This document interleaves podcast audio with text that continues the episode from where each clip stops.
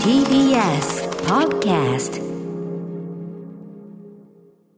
時刻は8時になりました。TBS ラジオキーセーションにお送りしているアフターシックスジャンクション。ラジオでお聞きの方、そしてラジコでお聞きの方も、こんばんは金曜のパートナー、TBS アナウンサー、山本貴明と、今夜は歌丸さんもいてくださいます。お願いします。はい、失礼いたします。改めまして、そして脚本家で映画監督、スクリプトドクターの三宅龍太さんです。よろしくお願いします。お願いします。こんばんは。三宅です。いつかやるやるとは思ってましたけどね、三宅さんね。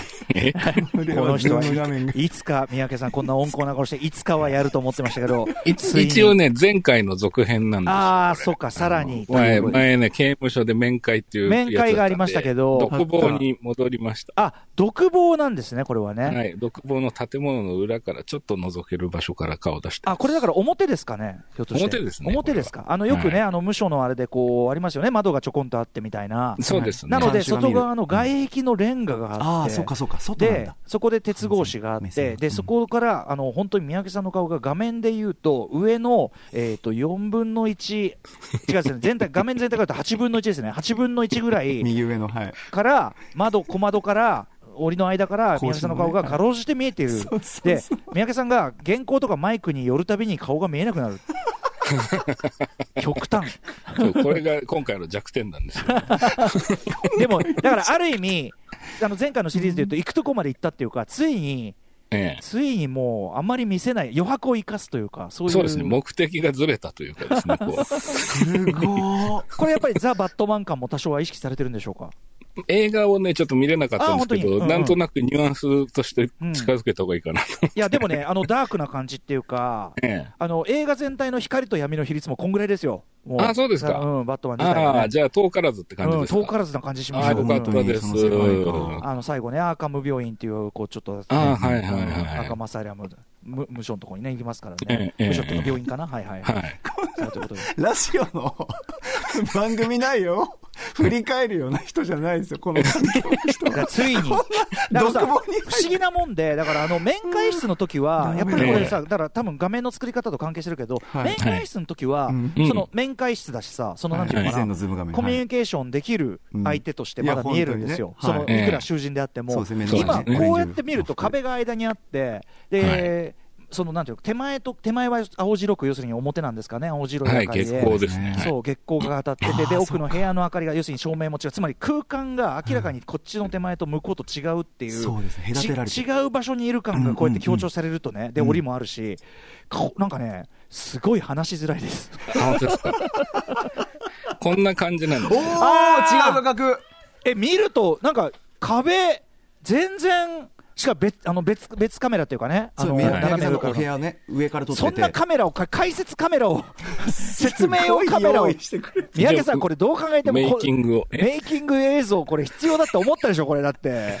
いやいや、説明がいるってことじゃないですか、これ。いやそんなことななんであの位置にカメラあんのよ、じゃあ。おかしいでしょ。部まあ、屋の説明がいるから。ほら。なんてサービス精神なんだ。トが切れ替わるっていう。あもう、これ、 Zoom でもうだんだん、あれでしょうね、三宅さん、どんどんエスカレートしてって、本当にあのカット切り返しとかさ、さああなんかいろんなことをできちゃいそうですね、今度はね。そうですね。一応、スイッチングする用意はしてます。リスナーの皆さんすいません。橋本プロデューサーが今ツイッターに公式ツイッターに画像アップしてますんで、はい一緒に楽しんでみてください。え映画監督としてここまでやりきってるというね。いやー、本がとう当にありがとうございます。ありがとうございます毎回楽しいです。そんな三宅さんとお送りしましょうか。そうですね、こんな三宅さんとお送りします。番組では皆さんから今週のアトロク、振り返るメッセージお待ちしております。あの曜日の特集良かったよ、あのライブ最高だった、あの話何度も聞き返しました、などなど、皆さんのハイライトもお知らせください。メールアドレスは、歌丸アットマーク tbs.co.jp、歌丸アットマーク tbs.co.jp です。ではこの後、1週間のアトロク、プレイバックしていきます。Station. After 66 Junction. アトロフューチャーパストです。この1週間でお送りしてきた情報や聞きどころをまとめて紹介して、過去の放送を聞き返せるラジコのタイムフリー機能や、ポッドキャスト、ラジオクラウドなど、各配信プラットフォームと組み合わせて、新しいラジオの楽しみ方を提唱しています。改めて本日のお相手、三宅龍太さんです。よろしくお願いします。よろしくお願いします。三宅さん、何かお知らせ事などありますか？せっかくなので。あありがとうございます。あの、えっ、と、まだちょっと具体的な日時は決まってないんですけども、あの、オンラインの講座をやろうかと思ってまして、その、物語講座的なものを。そうなんです。昔はよくあの、会場でね、実際に参加していただく形での講座はやってたんですけども、あの、まあ、今、あの、オンラインでいろいろリモートでできるってことなんで、あの、遠方の方も参加できるかなと思うんですけども、あの、この辺はですね、スケジュールとかもろもろ決まり次第、あの、あの、某、あの、配信プラットフォームでやってるあの、僕のその、作劇ラジオというポッドキャストの番組があるんですけども、はいあの、こちらの方であの、告知をしますので、あの、聞いていただけたらいいかなと思います。はい。あ、三宅さん、じゃあ具体的にどんな講座かとかっていうのは、まあ、えっとね、今ね、あのー内容を詰めてるあ感じですね。感じ。へえ、はい。あ、そうですか。じでもまあ、作劇に関する講座ですね。あそうですか。はい三宅さんのポッドキャストの方でもまたお知らせがあるということです。はい、ありがとうございます。ありがとうございます。では早速行きましょう。ここだけ聞けば1週間がわかるアトロクフューチャーパストパスト編。3月21日月曜日からのこの番組のパスト過去を振り返っていきます。今夜も各曜日のアナウンサーが振り返りを行っております。まずは21日月曜日です。月曜パートナーの熊崎和人です。3月21日月曜日振り返ります。6時半からのカルチャートークは映画ライターの夏目みゆきさんにインドドラママニカルニカについてご紹介いただきました。7時からのミュージックゾーンライブダイレクトはサンリオ大好きアイドルユッフィーこと寺島由布さん、藤田拓也さん演奏のアコースティックライブを披露してくれました。そして8時台の特集コーナービヨンドザカルチャーは、かまし力言い訳力成り上がり力春の新生活のヒントがてんこ盛り愛すべきプロ野球助っ人選手列伝 by プロ野球志望遊戯ということで、プロ野球志望遊戯ことライターの中溝康隆さんにご解説いただきましたが、本当に新生活にヒントになるような話、目白押しでした。4人をご紹介いただきましたが、4社4用生きる道があって、ぜひともですね、4月から大学生になる、もしくは社会人になる、転職する、こういう人にですね、聞いていただきたいなと思います。今週おすすめのグラビアは、マジーヌさんです。機械戦隊全カイジャーのあのマジーヌさんが今発売されていますプレイボーイに掲載されています。撮影しているのが、このアフターシックスジャンクションでもおなじみ、桑島智樹さんなんですが、桑島さんからのメールもいただきまして、桑島さんをもってしてもグラビアとは一体何か考えさせられる撮影になったということです。こう説明するより絶対見ていただきたいと思いますので、プレイボーイ、ぜひチェックしてみてください。はい、クマスの振り返りでございました。宮家さん、月曜日いかがでしたか？はい、えー、月曜日はですね、あの、まずカルチャートークですね。はいえっと、映画批評家編集者の夏目みゆきさんいらっしゃって、はい。えー、これはチャンネル銀河で、今日からですね、今夜から。放送される、あの、インドのね、連続ドラマ紹介されてたんですよね。はい、はい。マニカルニカっていうね、マドカマギカみたいですけども。えーマニカルニカ、剣を取った王妃っていう。これはね、あの、よ僕はあの、予告編をちょっと長めのやつを見たんですけど、えいや、面白そうですね、こえれ。うん歌丸さんは僕1話目ご覧になったんですよね。はいはい。もう本当に、あの最初の出だしのアクションシーン、まあ、そこまではあの派手なアクションシーンが毎回あるわけじゃないみたいなんだけど、つかみのあええ。のアクションシーンからすごい、やっね。ぱ、あのバフバリ級だったし、うん。ええええ。そっからまたちょっとなんかこう、なんていうのかな、あの王族内の結構剣謀実数といいましょうか、そういうのもあったり、あと何しろね、あの東インド会社のイギリス人たちのなんていうか、もう人種差別主義丸出しな圧力みたいなものが、マジ完全懲悪的にはもう、こいつらただじゃおかねえぞって感じ。があって、めちゃめちゃ入り込めました、1話目からして。あ、本当ですか。いや、すごいね、あのーなんだろう、超大型の大衆娯楽うんそうそう。作品っていう感じですね。はい、まさにまさに。うん、予告見た感じでは。うんで、全部で110話あるっていうことなんですけど、うんでもなんか1話が結構そんなすごく長くないらしくてそうです、、30分ぐらい。ね、30分ぐらいなんですよね。で、これはちょっと楽しみだなと思って、うんうん、今日もう早速録画セットした感じです、ね。あありがとうございますとんでもない。で、あの、夏目さんが、その、初めてね、番組に出られたんですけども、ええ。あの、最初のうちね、ちょっと緊張されてるのかなっていう感じがあったんですけども、あの、歌丸さんとね、お話しされていくうちに、あの、すごいこう、どんどんオープンな感じになってって、あの、うん。もうなんか、すごい楽しかったですね、そのお二人のトークがね。そうですか。うんうん。夏目さんはねまたぜひね。そうなんですよ、いつもあの文章とか本当拝読してて、めちゃくちゃ勉強になってたんで、もともと、今後ともちょっといろいろお世話になろうかなというね、夏目さんね、得意分野すごく幅広い方ですもんね。うんすごいですよね、はい、ね、すごい楽しみだなと思いました。ありがとうござい。とんでもない。えー、で、月曜日は、あと、はいやっぱりあれですね、あの、ビヨンドザカルチャーがすごかったですね。はい、今回も楽しかったメールいただいております。えーラジオネーム NSTRD さんです。えープロ野球助っ人外国人に、そういえばあんな選手がいたなとか、そんな選手がいたのかと楽しみながら拝聴しました。えー肩の具合が悪いことを、肩に小錦が乗っているという独特なユーモアで表現したヒルマンや、派手なパフォーマンスで活躍し、引退後はタレントになったアニマル・レスリーなど、えー人間味を感じるエピソードの数々。それから、表では生きりながらも、インタビューでは、家族とそばにいたいとナイーブな一面を見せたマドロック。そして審判にボールを投げつける強行をしてしまったガルベスが、同僚のマルティネスには夜食を作ってあげていたという優しさのある話など。ゲスト中溝さんのユーモアを交えた語りから外国人選手の思わぬ一面を知り人間ドラマを見たようでした。今回の助っ人外国人列伝に私は新天地での教訓を感じました、新天地では心を開いた方がいいこと。受け入れる側は孤独にならないようにコミュニケーションを取ったことが取った方がいいこと、えーそれから少しくらいは切れてもいいものの取り返しのつかない激しい切れ方はしない方がいいこと。当たり前だよって話なんだけど。新生活に向けてとてもためになる特集だったと思いました。ということです、少しは切れてもいいけどっていうのがいいですね。まあね、人間ですからね。ありましたねそうですね必要な時あると思う。うん。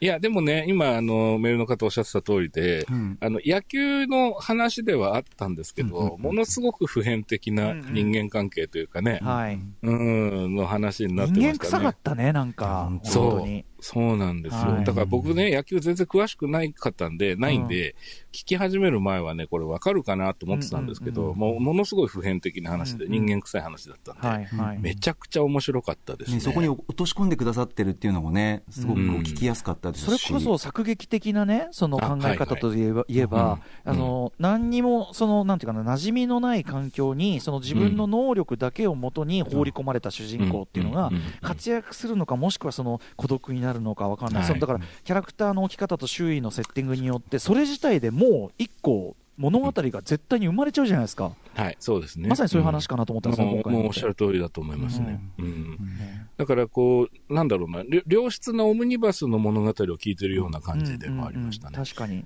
外国人選手っていうね、その設定だけでね、はい。そうなんですよ。だから、その、まあ、プロ野球助っ人選手特集ということではあったんですけどね。うんうん。あの、まあ、本当にど、どこの組織でも起こり得ることだし、うんまあ、あと、その時代もあるんですかね。うんうん。やっぱりちょっとまだは早い時代っていうのもあったのかもしれないんだけど、コミュニケーション的な部分であったり、その辺の話もね、すごいこう刺さる部分もありましたし、で、それでいてやっぱりそのお一人お一人の個性が際立っていて、で、特にやっぱりその名前、こう、肩書きというんですかね。あはいはい。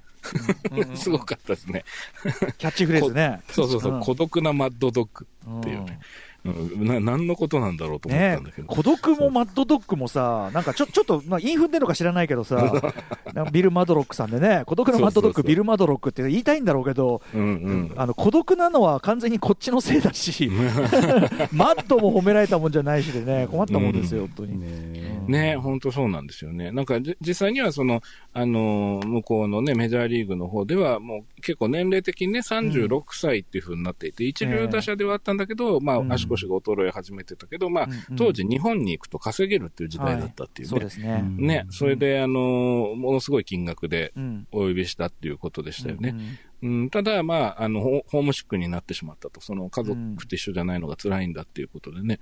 で、そそれでいてね、そこがまあ、なかなか素直になれない部分もあったのかもしれないんですけど、俺は俺のやり方で行くから日本式の練習はしないよっつって、こう、うんなかなかチームにうん溶け込めなかったっていうようなことでしたね。で、まあ、それをでも、クロマティさんのコメントとして紹介されてたのかな。マドロックは日本に恐怖感を抱いている。そうです、そうです、クロマティさんでした。はい。ね、おっしゃってて、ああ、そうかと思ってね、それはすごい辛かったろうなと思ってね。先ほどおっしゃったように、やっぱ時代的にその外国人の方をどうその日本で迎えていくかみたいなところで、うんお互いちょっと意識がそこまでね、ちょっと高くない時代だったのもありますよね、絶対ね。いやー、そうだと思いますね。だからその分、その行動としては、そのなんかこう、あの、部屋に閉じこもってずっとビデオで映画だけ見てたって言うんだけど、うんそれやっぱ部屋の外にいる人からは見えないですからね、わからないですからね。うん、だから、あーどんどん孤独になってしまうんだなっていうのはね、聞いててね、うん、なんかいろいろ身につまされる部分もありました。そうでしたね。ね。で、まあ、お一人お一人紹介されていく中で面白いなと思ったのは、その必ずコーナーの最後に、うんということで、今回の彼から学べることはっていうコーナーがあって、そうそうそう。そうなんですよ。うん、やっぱ中溝さんがね、そういうのはやっぱうまいですからね、いや、う本当まいにね。ね。うん。すごいね。こう結構シュンとしてたんだけど、まあ、まあ、カラッと笑って終わるっていうね、感じで。本当ね。うんそうそうそうそう。素敵なバランスでしたよね。そう、いいバランスでした。で、うんあと、だから、その、キャラクター的にはね、アアニマルレスリーさん、鳥獣クローザー、はい。すごい肩書きですよね。だなぁねうんカップヌードルの CM のね。あそうですよね。ハハンングリーグリーの方っていうことですよね。ねあとた、竹市場とかね。そうそうそうう。んで、まあ、あのーあとはなんだっけ。えーあそう、それで、その、あの、何を学べるかっていう話になった時に、うんうんうんその、監督をどついて全治1ヶ月になってしまったと。その、距離を踏み違えると問題になるので注意っていう。これね、あの、喜びのね、あの、レスリーさんはね、喜びのどつきをしたらね、ちょっと強すぎたっていうね。そうなんですよね。うんそうそうそうそう。これは別に攻撃したわけじゃないんですようね。んそうそうそう。本当の攻撃はやっぱりガルベスさんのね、やっぱあれでしょうね。そうなんですよね審判団にね、それはあったっていうね。カリブのトラブルメーカー。ねね。ガルベスうん。で、ガルベスの乱っていうね、これ、うん僕ですら名前知ってるぐらいですからね。やっぱちょっと今聞いてもびっくりする話だけど、当時は大騒ぎだったでしょうね、やっぱね。でしょうね。びっくりしたでしょうね。やっぱりね。ううんん。まあ、なので、その上司に評価されないことがあるかもしれないと環境が変わって、うんでも、物を投げつけてはいけないよ。切れすぎてはいけないというね、いけないよっていうような話でしたね。で、まあ、小錦ショルダーっていうね、やっぱこう。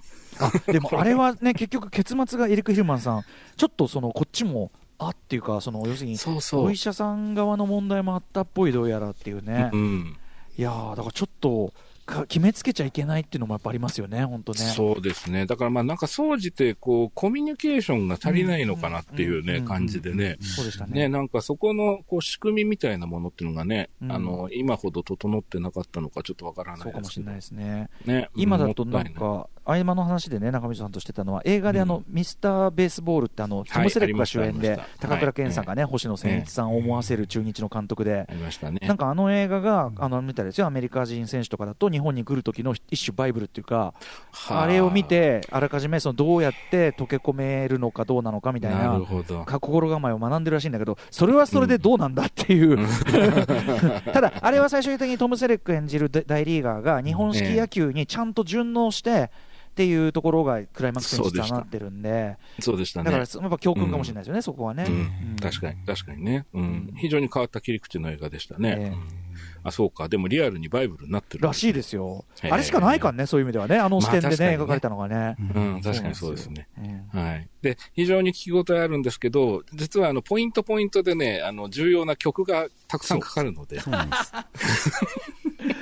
オマリーのね、六甲おろしから始まって。そうそうそうありましたねだからね、お聞きになる際は、ラジコタイムフリーがおすすめです。ああと冒頭のおなじみの辰徳情報もすごかったですね、そうそうそう原さんがやっぱり結局、獅子舞獅子に、舞のね。結局獅子舞で、結局、あのカムバックして全部持ってっちゃったやっていうね、るんだみたいな。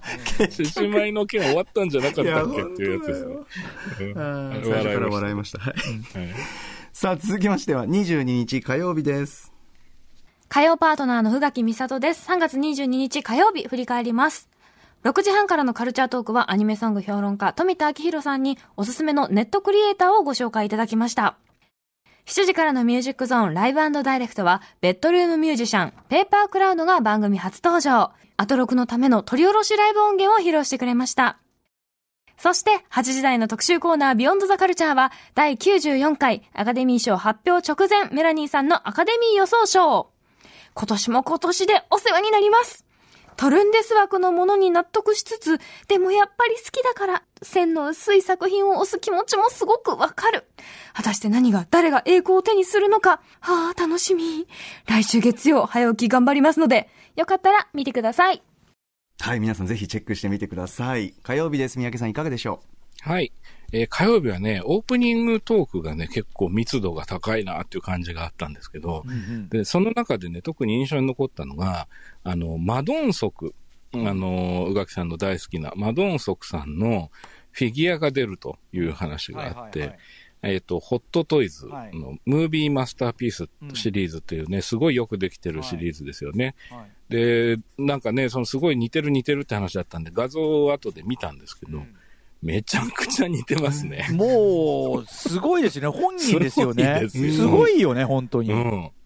いや、アジア人の顔作るの難しいんじゃないかなって思うんだけど。確かに、確かに、確かに。ね、うん結構ほら、ブルース・リーとか難しそうだなっていうのをいくつかね、フィギュアで。てないのもあるもんね。確かに。そうなんですよあの要は、あの、アジア人の顔見慣れてない人が作るとね、そうそうそういうそう。現象がありますよね。そうなんですよねう。んうんで、それがまあ本当に本人かと思うぐらい似ててびまあ、っくりしたんですけど。確か香港のメーカーだから、そこは大丈夫なのかな。なるほど、んんん。そういうことなのはいかは。い。や、確かにめちゃめちゃすごいですね、再現度が。てかもうまん似てまだよね。えーはあ、うん。よく。いや、一瞬本人かと思っちゃういやぐらいですけど。本当に。ムービーマスターピースシリーズはね、まあ、あの出来不出来たま、まあ、ちょいちょいあるけど、うん本当に基本的にはやばいですね。なる本当に。僕ん家にそのマイケル・ B・ ジョーダンがいるって話しましたけど、ね。うん。うんおっしゃってましたね。いやだからもうこれ、宇垣さん、ポチるしかないっすよそっか、エターナルズのね、ギルガメッシュだ。ね、はい玄関に飾りたいって言ってましたけどね。えー、じゃあ、バリー・コーガン、そうか。あバリー・コーガンもね、バリコもやっていけば、そのうちね、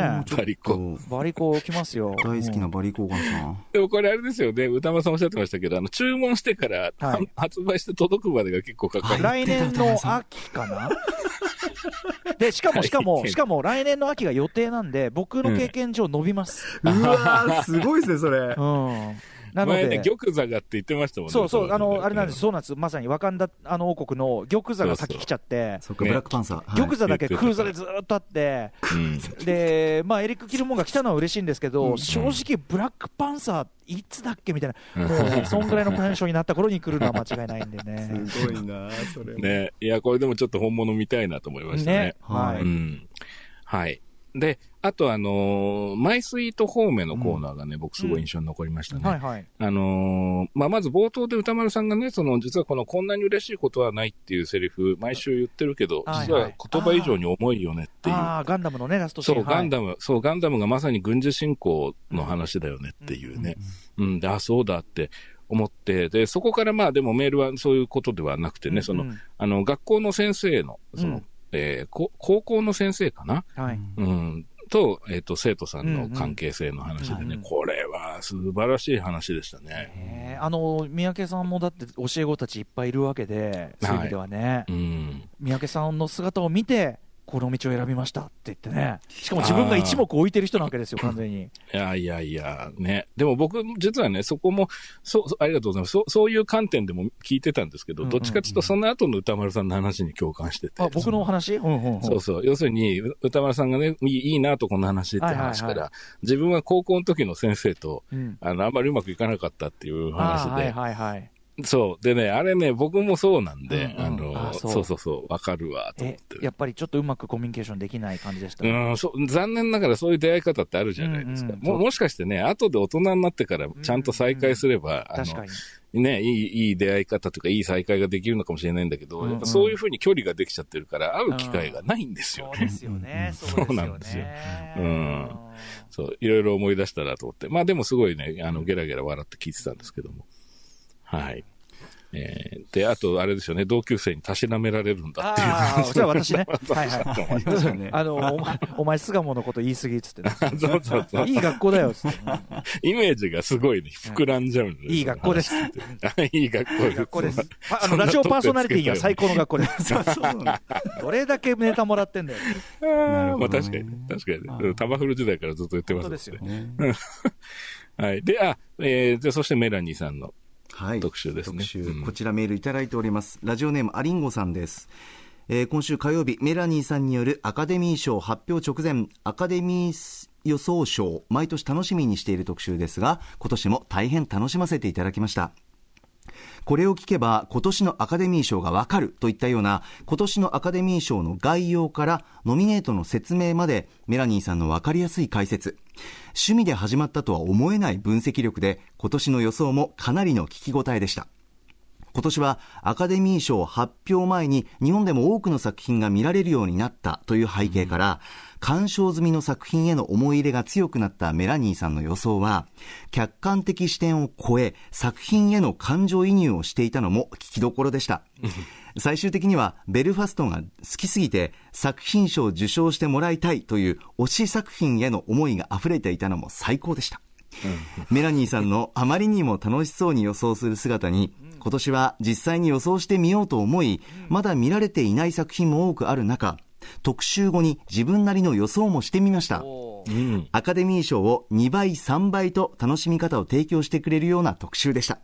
3月28日の答え合わせ、すごく待ち遠しいです。ということです。楽しんでくれましたね。うんいや、毎年ね、本当にこのメラニーさんの時間が楽しみで、で、そう、一緒になって考えたくなるんですよね。ううんんで、そうすることで、やっぱりその発表の瞬間の面白さっていうのはもう何十倍にも本当です。ね。参加感が、ゲーム感が出ますうよね。ん、本当に本当に。本当にね。でもなんか今回ね、その要は、その去年、一昨年とそのコロナの影響で、うんその要は、そのノミネートの対象の期間は長かったんだけど、作品数が少ないっていう状態だったのが、まあ一転して今回は多いっていう話で、まあやっぱこの賞レースっていうのは水物だなっていうのはね、改めて思いましたね。どのタイミングに公開するかで、そのライバルの作品も当然変わってきますしね。本。当ですね。確かにね確かに。、評価も変わってくるんでね、あ難しいもんだなと思って聞いてたんですけども、まあ、あとその技術部門を先に決めて編集して流すっていう話は、うん。まあ、いかがなものか問題みたいなね、ええ。そういうような話もありましたけど。はい。うん。ね、テレビのね、視聴率をベースにってことなんだけど、うん。そういう問題みたいな感じがしますよね。ね、ちょっとね、そこはどうなんでしょうっていう感じですよね。うんテレビがしがちだなと思いましたけどね。本当。ああ、なるほどね自戒を込めそて。そんな、なんでうんって、それもかけちゃダメなのって歌丸さんもおっしゃってましたけど、その映画ってねってね、そんなさ、この賞はちょっと総編集で。合芸術な上に、別に地味な賞でもないのよ、我々から考えると、作曲賞とか全然地味じゃないですね本当むしろね曲なんて。メイクアップ賞もさ、こあのそこがメインの作品だってあるし美術だからってね、ね本当にだから、うんあの今回のブラバットマンなんかの美術も素晴らしいみたいな。まさにそうですね。いや特にね、その俳優さんにとってやっぱメイクさんっていうのは本当にしょ仕事場での相棒でもあるわけで、うん、そこを切り分けるっていうのはなかなか、要するにボイコットする俳優さんが出るっていうのも納得がいくジェスカ・チャスティンはまささにあのタミー・フェイの瞳は、その、うん。特殊メイクも生かされてる作品なので、うん。多分そこでもうふざけんなってなったんでしょうね。ね、あの前もね、ゲイリー・オールドマン氏がね、あのチャーチルの時にもね、やっぱりその彼がいなかったら、もうチャーチルはできなかったっていうような、ね、ことをおっしゃってたあのね、りしましたけど、日本出身の方ね、あの人すそごいですすよね。はい、うん。難しいなと思いますね。うんで、その一方で、やっぱりそのメラニーさんの、あの、これはトルンデス枠なんですって話がいつも面白くて、はい、その、いや、取るんですと、これはもう。もう決まってるんですっていうね。ねえ、あんなの、そんな言い切っちゃっていいのって思うけど、そこは本当にね、賞、アカデミー賞の特集っていうなとこっていうか、最後の賞だから、この流れでこうなるに決まってるみたいなのがね、うん。ある程度あるのがすごいですよね。ね、そう。で、その中で、まあ、アリアナ・デ・ボースさんの、そのトルンデス枠の話っていうのが、ものすごく聞き応えがありましたね。その、ウエストサイドストーリーでね、はい。昔リタ・モレノがやったのと同じ役で、で、うん。二人ともラテン系であるっていうこととかね、その演者ご本人がその、あの、LGBTQ をカミングアウトされてて、まあ、その事前のカミングアウトで受賞した例がまだないっていうこととか、うん。あとそのラテン系の女性が結局、リータ・モレノさんのその役から全く取れてなくてとかっていうのが、うん。やっぱ逆にそれはそれでね、もそうですね。どうなんだって、そこがどうなんでしょうね。なんかいい役があんまりないのか。あでもそのリタ・モレノさん自身がインタビューで、うん。そのこれでアカデミー賞を取ったから、これで私もその一流女優だって思ったら、はい。結局その後も来るのはギャングの情婦の役ばっかりだったって。それですごく絶望したっていうふうにインタビューでおっしゃってて、だからやっぱり映画界の、まあ、61年からなんで、まあ、古い体質というところがずっと続いてて、まあだからここに来てそれを可視化するっていう意味でも、多分ゴールデングローブ賞と差別化うん。する意味でも、アカデミー賞はいろいろ、ねまあ、もちろんあの投票だから、うん。合議だからもちろんね、いろんなあれは働くにしても、あのー投票する人も多様化してますし、多分いろいろ変わってくんじゃないそうですね。今回結構そういう意味では見どころ多いなと思いますね。タイミング的にもね。うんうん。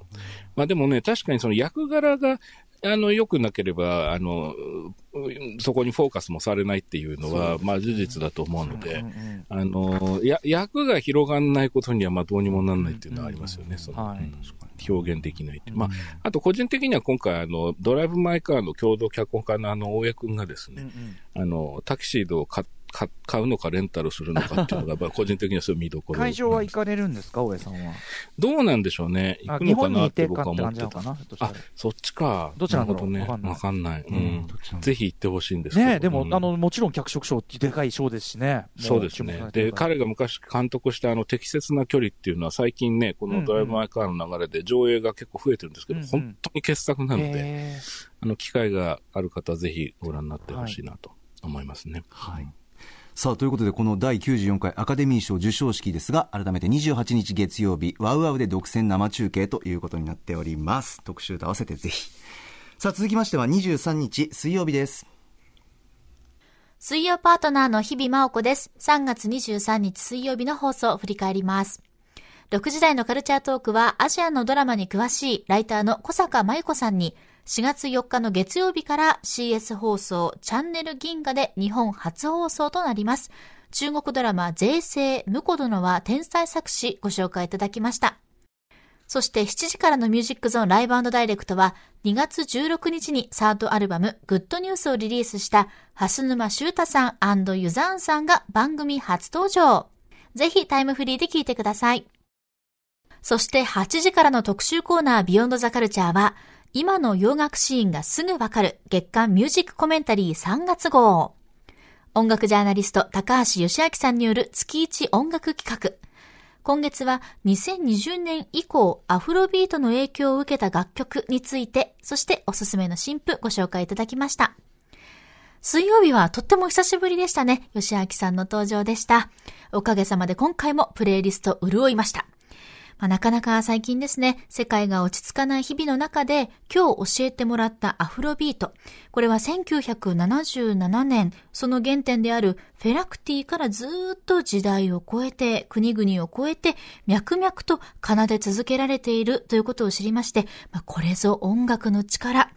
平和を願うパワーこそ音楽にあるんだ。そんな力を実感できた気がします。以上、水曜日でした。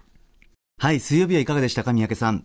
はい、えー、カルチャートークで、えっ、と、ライターの小坂真由子さんいらっしゃって、あのーチャンネル銀河のこちらも、はいあの中国の連続ドラマ紹介されてたんですよね。ぜひぜひ。うん。税制、婿殿は天才作詞。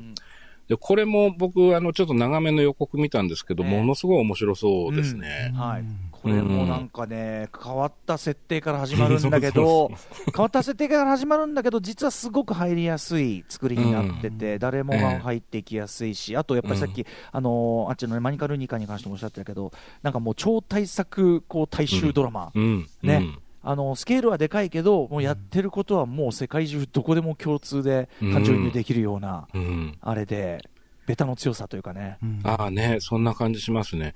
で、なんかね、あの、ビジュアル、パッと見るとね、そのこういう感じのその時代劇の連ドラってたくさんあるから、あ、またこういう感じなんだと思って、あらすじ聞くとちょっと違うんですよね。その現代から始まって、その異世界転生ものみたいなうんお話だっていうこと異世界なんですよ転生メタフィクションものというか、うわすごいな入り組んでんですけどね、そうそうそうそう。うん。うんいや、でもね、わかりやすそうで面白そうでね、うんこちらも、これは来月からかな ?4 月になってから放送なのか4月4日月曜日から CS 放送、はいチャンネル銀河。はい。いや、すごい楽しみですね。で、まあ、今回はそのチャンネル銀河さんとのコラボってことだったと思うんですけど、僕個人的にはこういうのすごい嬉しくて、うんうんあの、特にあの、僕 CS 大好き人間なので、CS 大好き人間。そうなんですよ。で、CS ってやっぱりチャンネルがおすっごいたくさんあるし、あと放送の枠もたくさんあるから、こういうふうにね、教えていただかないとなかなか新しいね、連ドラに手を出しにくいというか、うん気づきにくいって。確かに。ねえ。そうなんですよ。あの、いろんなう国のさ、いろんなドラマ、それこそ前番組の特集したタイの BL とかも含めて、いろんなそうそうそう国のいろんなドラマめちゃくちゃ見やすくなった分、うん無限の、無限の面白が広がってて、キュレーターなしではとてもじゃないけど。船を漕ぎ出す気にもならないっていうか、ありますよね、本当ありね。ます。で、しかもなんか面白いって噂聞いたってなった時にはもうだいぶ話進んじゃってて、はいはいはい途中から参加できないみたいなことが多いので、まあこうやって事前にね、聞いとくと、うんあの、じゃあ録画しようってなるんでね、これはありがたいなと思いましたね。ったよかった。うん。はい。それから、えーはい、えっ、とね、 Beyond the Culture ですね、吉明さんの。はい、吉明さん、えーメールいただいております。ラジオネーム、ふんどしゆで太郎さんです。はい今週の水曜8時台、アフロビートを取り上げた月刊ミュージックコメンタリー、とても良かったです。アフロビートという音楽ジャンルについてはあまり分かっていなかったのですが、特集を聞いて、アフロビートが、フェラ・クティというアーティストが60年代に確立したアフリカの音楽にジャズやファンクを融合させた音楽であるということや、後にトーキングヘッズが取り入れて欧米のポップミュージックでも広まったということ、そしてデビッド・バーンのアメリカン・ユートピアにもつながっているということなどが分かり目から鱗の連続でした。政治的なメッセージもありながらフィジカルに強く訴えてきて体を熱くするアフロビートの音楽を特集で紹介された曲を入り口にいろいろ聴いていきたいと思いましたということですはい。えっとね、こまあ、月間ミュージックコメンタリーの今今月号ということだったと思うんですけども、あの、はっきりとしたテーマがあったんですよね。アフロビートとは何ぞやという。で、僕ね、勉強不足でね、アフロビートって最初それだけ聞いたときどんな感じかわかんなかったんですけど。ね。はい。で、でも、あの、これが影響を受けてるっていうか、まあ、この、なんていうのかな、アフロビートと関連性がある曲ですよっていうのを書かれてもらった瞬間に、はいあ、え、トーキングヘッズっていうふうにね、ちょっと思ったって。で、なるほどっていうような感じでね、あそこでこう、すごく理解が一気に近づいたというか。リメインライトというね、アルバムが結構ね、アフロビートアルバムなんですよね。っていうことなんですね。僕ね、出全然本当出世呼び方は知らなかったんですけど。で、まあ、どういう歴史で、どういう文脈でっていうお話を吉明さんがね、されていく中で、まあ、曲がいろいろかかっていくんですけど、僕、その途中でね、なるほどって思ったのが、歌丸さんが、うんその、セカンドラインっていうキーワードをはい、出された。これはあのニューオーリンズのね、特有ですよねの音楽形式です。はい。あの、ニューオーリンズの映画とかよく出てくる、あの、ジャズ葬っていうやつですよね。その、お葬式で、その、うんあの、えっ、と、ご遺族がそのうんファーストラインって言って、こう前を行っていて、後ろにブラスバンド隊がそのはい。音楽を奏でて、だんだん明るい曲に変わっていくような、あの、管楽器とかも結構使ってるやつですよね。で、あ、そうか、そういうことなんだと思って、それでこのなんだろう、ちょっとどこかお祭り感というか、ちょっと祭事っていうものを感じるのはそういうことなのかね、のセカンドライン感がそもそもはあの、まあ、同じくもちろんアフリカ由来のフうんァンクミュージックなんで、あのループミュージックかなダンスミュージックなんで通じてるし、あのはい聞いた曲は明らかに意識的に両者をねこう並列というかちょっとミックスしてたりとかしてたんで、なるほど。っていう感じですね。ああ。いや、その辺も含めてすごい面白かったんですよ。ねそれでもう一回聞いたんですね、そうんうん。の頭から。で、そうするとやっぱりそのかけてもらってた曲のそのニュアンスみたいなのがやっぱすすごい解像度が上がるというか、うかすごいいろいろ最初には聞こえなかった音が聞こえてくるっていう。最初に聞いた時よりそうですね確かにな。そうそうそう、そうなんですよ。きうん。なんだろうね、あれはすごい不思議な、耳が変わるというか、うんそうなんですよ。なので、これはもう間違いなくタイムフリーで聞かれた方がいいかなと思いました。ライムスターでいうと、リスペクトという曲がね、はいあの、はい。まあ、もろにそういう感じでございます。はい、あの、そのあたりはちょっといろいろ、はい、えーまあ、いいね、はい、言いましょう。大人として言えること言える情報ありがとうございます。さあ、続きましては、24日木曜日、参りましょ木曜パートナー TBS アナウンサーのうないりさです。3月24日木曜日振り返ります。6時30分からのカルチャートークは、タカラトミー企画開発担当、高谷元樹さんと脇沢健太さんが登場。タカラトミーが誇るオリジナル玩具シリーズ、ダイヤクロンの魅力や成り立ちを伺いました。この放送の中でですね、新商品の発表もありました。ダイヤクロンファンにはたまらない発表だったと思いますので、まだ聞いてない方は、ぜひ聞いてみてください。そして、7時からのミュージックゾーンライブダイレクトは、DJ プロデューサーにして、クイザーの豆腐ビーツさんの春の陽気なスペシャル DJ セット、そして、まあ、クイズというか、なんというか、もお送りしました。えセットリストの中には5月に発売されるニューアルバムからも何曲かかかりました。とってもかっこよかったので、ぜひぜひ皆さん聞いてください。そして8時台の特集コーナー、ビヨンドザカルチャーは、アメコミ先生、この人誰ですか編。アメコミライターの三岡光子さん、そしてフリーライターの石井誠さんに、今後公開が予定されている、え、誰？というキャラクターについてご解説いただきました。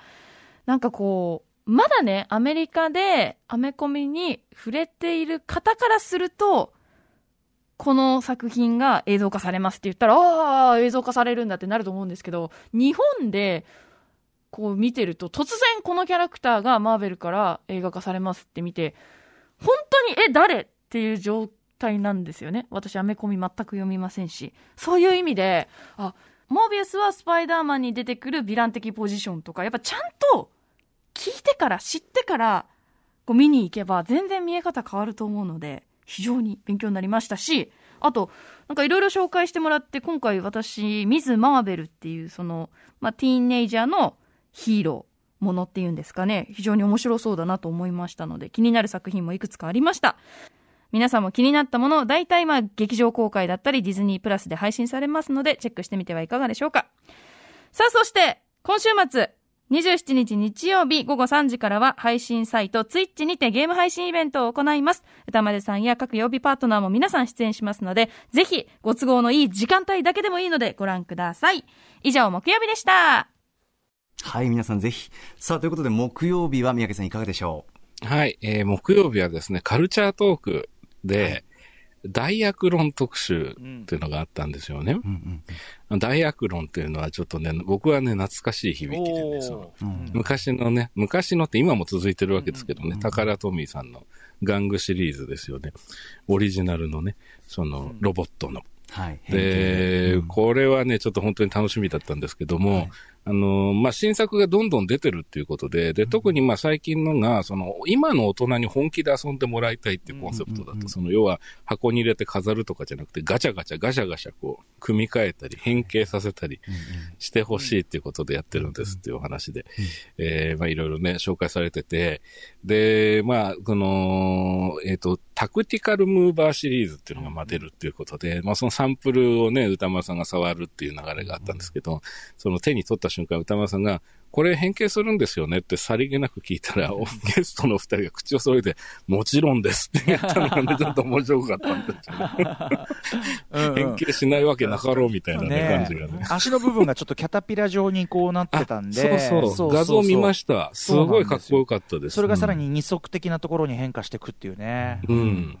がっつりこうタンク型にもなるし、ロボットにもなるし、間があるんですよ、ね。そう、間もある。あのーそうそうそう。あの、あの、まバルキリー的なというかね。ークね、うん、みたいな感じでねそう。です、そうです。戦車版のガウォークみたいな、まず本当にめちゃくちゃかっこよかったですね。うんそれでなんかその、要はオリジナルのそのアニメとかではなくて、オリジナルのそのおもちゃとして存在している中での、その設定の詰め方みたいな話もね、僕すごく面白かったなと思って、余白を意図的に残すっていうことで、まあ子供たちがそ、そこから先のストーリーとか、あとその敵とのその戦略っていうのを考えるきっかけになったりするっていうことで、その玩具は自由であるべきだっていうふうにおっしゃっていてね、これはね、すごく印象的で、そう、僕はね、子供の時ね、ちょっとミクロマンとか、だあのーダイアクロンを通ってなかったので、そのそうなんですよ。あの、いつもなんかおもちゃ売り場でみ、いいな、みたいに見てはいたんですけど、まあ、どちらかというと、ぬいぐるみ男子だったもんですから。ああ、そうですね。ぬいぐる、そうですね。ぬいぐるですね。ぬいぐるだったので、はいまあガンダムでやっとそのロボットの方に興味がいったみたいな感じだったんで、でもこれ今なら買えるかもみたいなうんね、うん。大人だしみたいなそうですね。感じもあってね、大人の可処分所得。うん。うんそうそう、ちょっとこれ画像も見ちゃったんでね、すごい欲しいなと思いましたね。ねすごいツボついてきますからね。はいあとやっぱ音声で聞くと、やっぱりこの、なんつうか変形玩具を楽しそうに興奮しながら、ここもなんだ、ここもなんだっていうのは、あえて画像を見ずにお音だけで聞くと、想像とかワクワクが先行して、ものすごくなんかラジオと相性いいなあ本当に？って思って、すごく楽しかっったんんですよね。そうあのガシャガシャ感確かに。うん、そうそうそう。そう、今何が起きてるんだそうそうそうそう新製品のプロトタイプ持ってきましたって、これラジオで暮らしていいんですか？って言ってたんだけど。すごく良かったんです。ね。楽しいかったです。やでもね楽しそうな感じが伝わってきましたよ。はいそうそう。そうここも動くの？みたいな。うん。はい。ぜひぜひ聞いてみてください、皆さん。はい思い。ました。はい。で、あとはでですね、そのビヨンドザカルチャーのアメコミ先生ですね。はい、来ました。こちら、ラジオネーム、えーシーサイドスクワットさんです。えー木曜、アメコミ先生、この人は誰ですか？特集、面白かったです。人間と吸血鬼のハーフで、日の当たる場所を歩けるデイウォーカーこと、ブレイドが大好きなのですが、原作では、モービウスから噛まれてデイウォーカーになったが、設定はなくなったのが初耳でびっくり、ルーツを知れてよかったです。その設定が MCU で、マーベルで復活するかもしれないのもワクワクします。お二人の解説で原作を知ることで、こうしていろいろ想像が膨らむのが楽しいです。アメコミ原作ドラマ化、映画化の勢いは止まらず大渋滞しているので、定期的にアメコミ先生特集してくださると幸いです。この特集楽しかったですね。楽しかったでしょう？はい。うん、いや、本当にね、大渋滞、もうこれぞ大渋滞という状況に今あると思うので、はいあの、さっきのその CS のドラマの話じゃないですけど、これから始まっていくドラマもいっぱいあるわけじゃないですか、今回のアメコミの。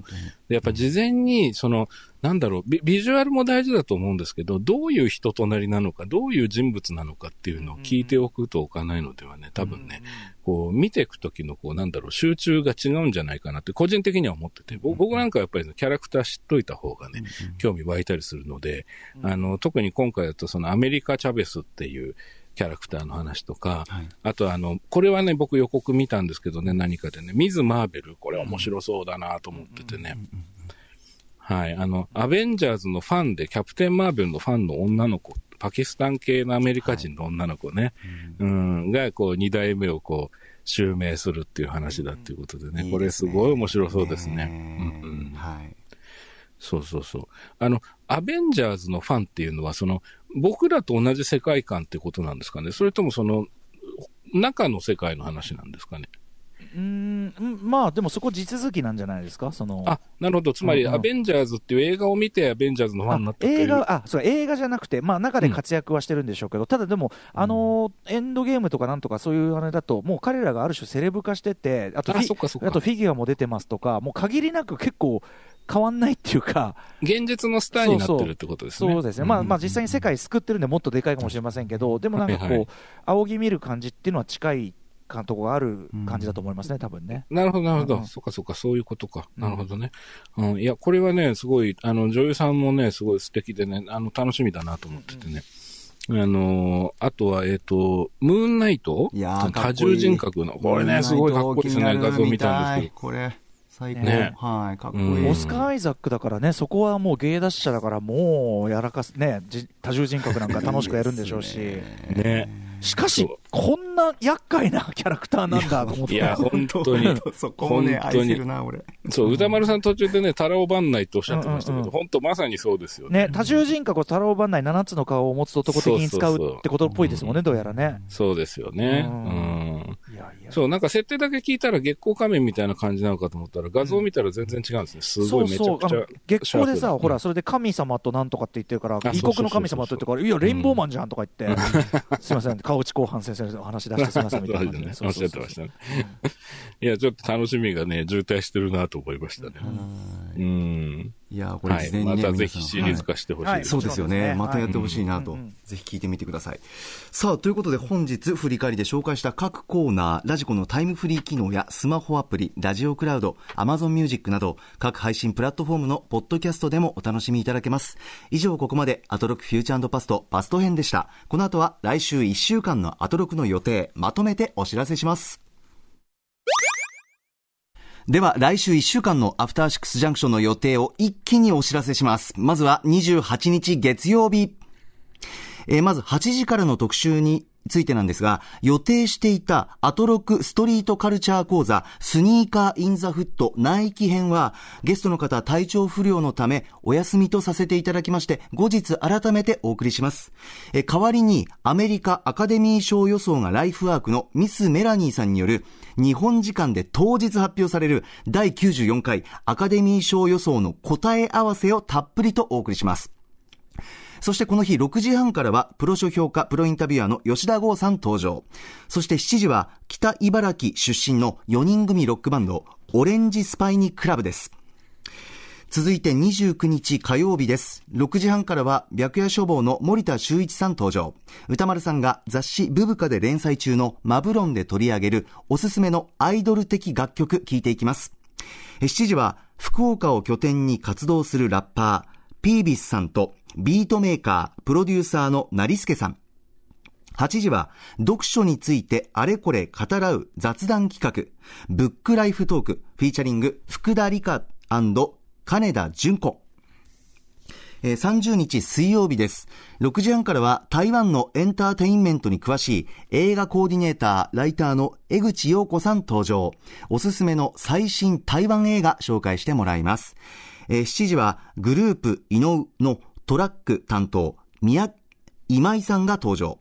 えそして8時はムービープラス、副音声でムービートークプレゼンツ。魅惑の副音声の世界へようこそ特集。with 多田投資、飯塚克美、三宅隆太。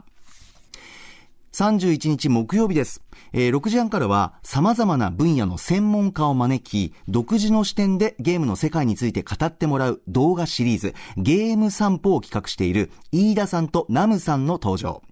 えー7時はシンガーソングライター、シンシアさん番組初登場です。そして8時は月刊シマオアワー3月号。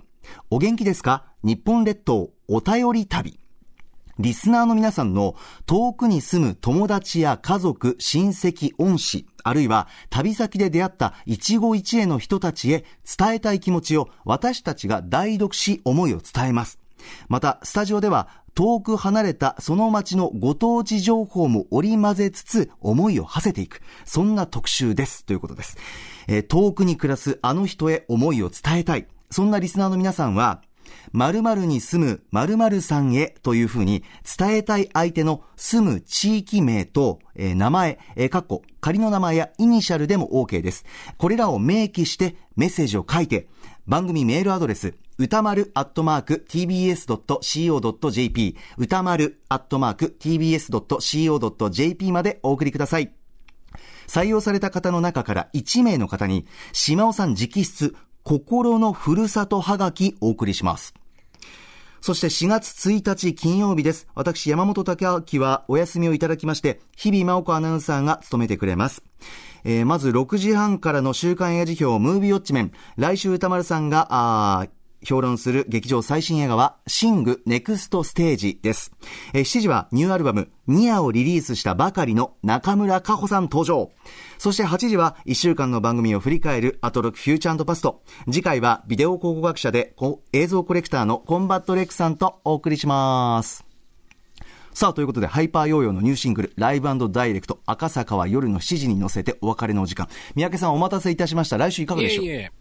来週ね、あの、島尾アワーがすごいまたね、新機軸って感じで楽しみですね。ねえそうですね。これはどうなるんだろうな。なんかあと NHK の自分で今うっかりしてたんですけど、はいはい僕来週来ます。あそうだそうだそうお世話になりますそうでしたそうでしたあの副音声特集ねそう、はいよろしくお願いします。副音声もね、あの、はっきり言って、ガイドがないと、いざ聞いてみないとね、何がいいのかそうそうわからかわかんないんでね。そうなんですよね。うん結構聞かないままつ積んでっちゃうことありますよね、そうなんですよ。だし、うんあの、いい映画だからいい音声解説がついてるかというと、そうでもなかったりすることがあるんでね。うんこれはちょっと楽しみにしてます、本当に。はい、うんその辺の話がじっくりできればと思います。たっぷりです。三宅さん、ありがとうございました。ありがとうございましたお疲れ様でした.